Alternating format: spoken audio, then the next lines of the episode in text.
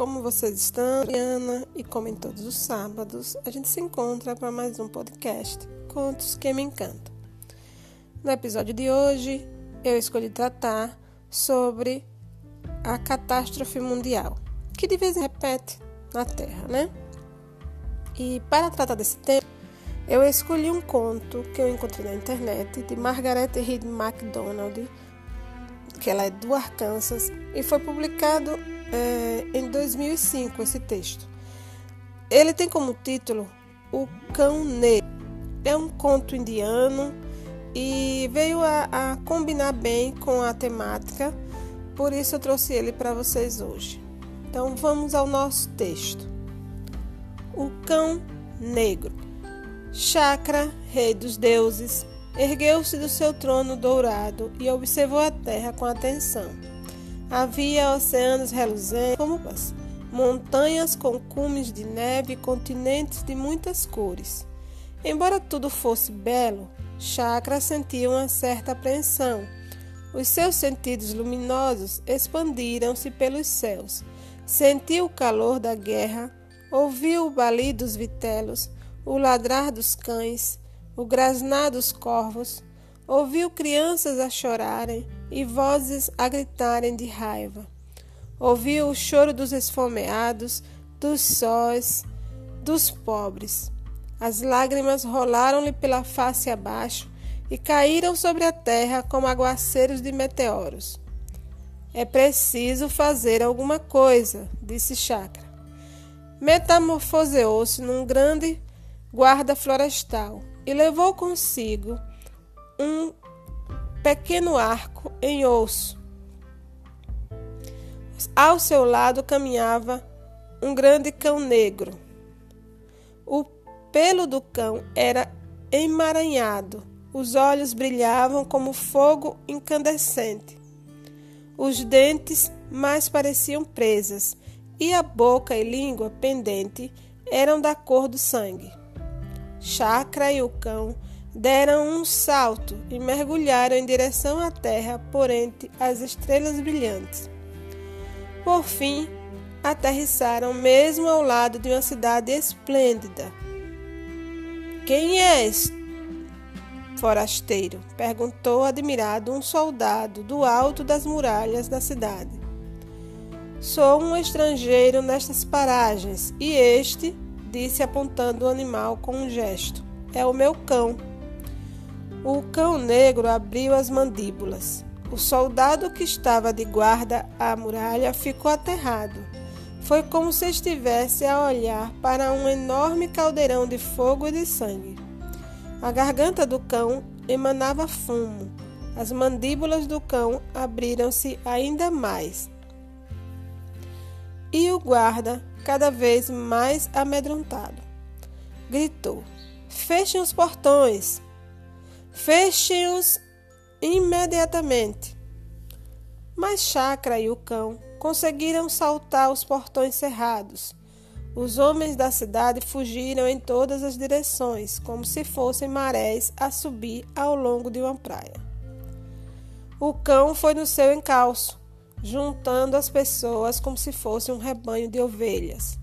Homens, mulheres e crianças gritavam aterrorizados. Parem! gritou Chakra. Não se mexam. As pessoas imobilizaram-se. O meu cão tem fome. O meu cão tem de ser alimentado. O rei da cidade, a tremer de medo, ordenou: Rápido, tragam comida para o cão imediatamente. Logo chegaram as carroças carregadas e vinham do mercado com carne, pão, milho, frutos e cereais. O cão engoliu tudo de uma só vez. O meu cão precisa de mais comida, exclamou Chacra. As carroças voltaram de novo carregadas e o cão voltou a devorar tudo de uma sentada. Depois, soltou um grito de angústia, um grito que parecia emanar das profundezas do inferno. As pessoas caíram por terra e taparam os ouvidos, aterrorizados.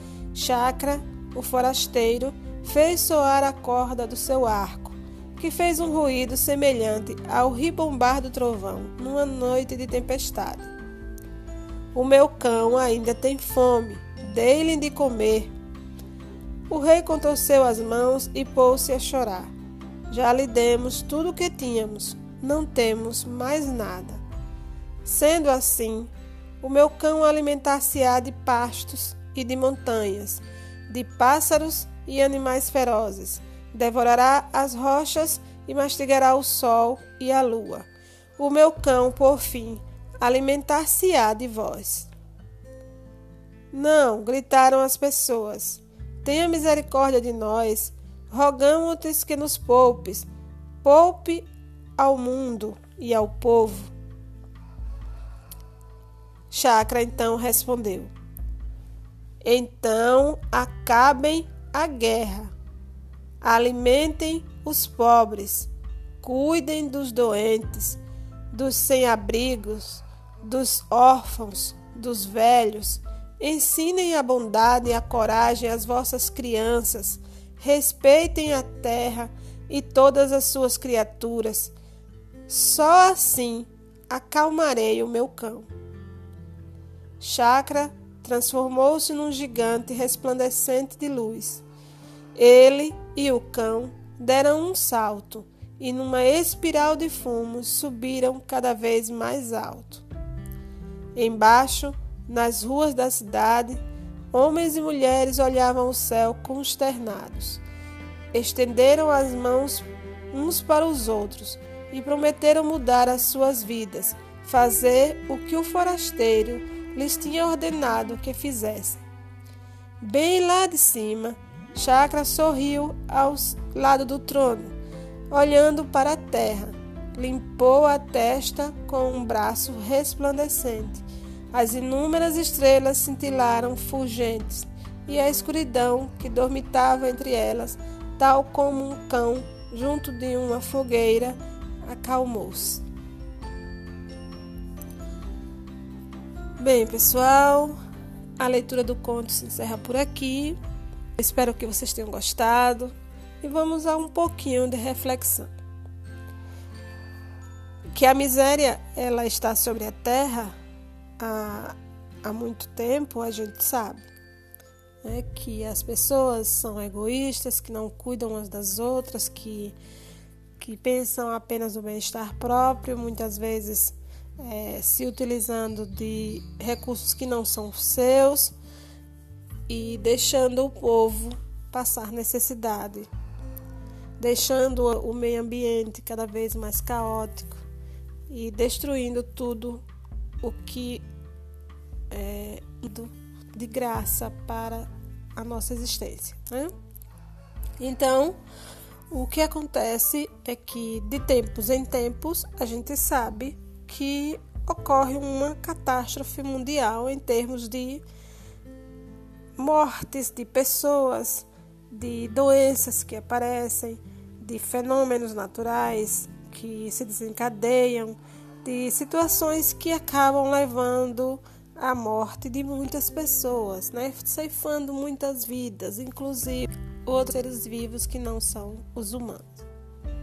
E aí a gente se põe a pensar: será que isso é realmente natural? Será que isso seria um castigo dos deuses ou do, do Deus é, supremo que a gente sabe que que a gente pensa nele sempre como sendo um Deus de amor e que nunca vai punir os seus filhos, mas a gente sabe, também a Bíblia é bem clara com relação a isso, né, que o Deus é um pai, um pai que ama severamente castiga seus filhos. Então, a gente fica meio que a duvidar do que realmente está acontecendo. Seria uma punição né, para essa humanidade tão, é, tão perdida, tão, com tanta falta de solidariedade, de amor ao próximo, de cuidado, de honestidade, é,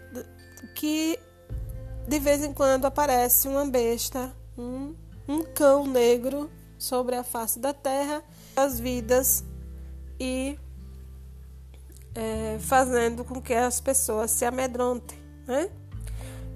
Mas no final, o mais importante, eu acho que seria a, a intenção desse, desse conto, na hora que ele foi contado né, para alguém, que está sendo contado agora, a intenção da gente sempre é que as pessoas reflitam sobre seu papel na Terra, né? se tem feito o que tem que ser feito, se tem ajudado um doente, se tem ajudado uma criança, um, alguém a não sofrer, um animal, enfim, né? Que cada um de nós fizesse um pouquinho para não por medo, mas porque somos humanos e temos essa meio que essa obrigação de amar uns aos outros, né? É um, um mandamento bíblico, né? Jesus nos disse para amar uns aos outros e a gente acaba se esquecendo de praticar. Então, que a gente pense muito, né? Não que a gente ache que Deus castigue a partir de agora, mas que a gente observe o que vem acontecendo na humanidade e que, que veja esse conto como uma forma de conselho. Enfim, espero que vocês tenham gostado do conto. Eu gostei muito dele e, e me remeteu a esse período de pandemia, por isso que eu trouxe e apresentei ele, ele para vocês aqui. E eu espero que né, tenha servido com o propósito né, de reflexão que a gente sempre tem. E aí, me despeço de vocês e agradeço a todos que estão. Espero que tenham gostado do podcast. Se gostaram, compartilhem. E na semana que vem a gente se encontra novamente para mais uma leitura e reflexão de um conto que me encanta. Tchau e até o próximo episódio.